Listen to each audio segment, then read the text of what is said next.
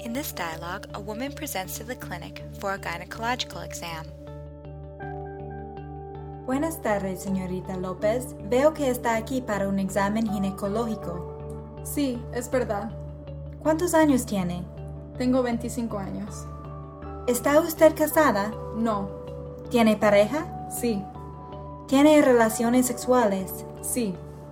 ¿Ha estado embarazada antes? Sí. ¿Cuántas veces ha estado embarazada? Dos veces. ¿Cuántos hijos tiene usted?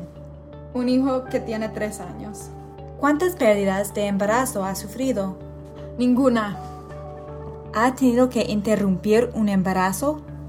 Sí, una vez, cuando tenía 16 años, tuve que abortar. No estaba preparada. Lo siento. ¿Cuándo comenzó a tener su periodo menstrual? Cuando tenía 12 años. ¿Viene con regularidad su periodo? Sí, me viene cada mes. ¿Tiene sangrado menstrual muy abundante? No, es normal.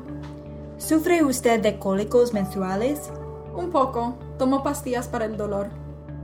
¿Qué tipo de pastillas toma? Unos ibuprofen de vez en cuando.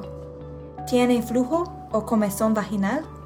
Sí, ahora tengo un poco de comezón, pero no mucho flujo. Bueno, ¿tiene alguna otra pregunta o preocupación? Sí, quiero que me haga un examen para las enfermedades sexuales porque no sé la historia de mi pareja.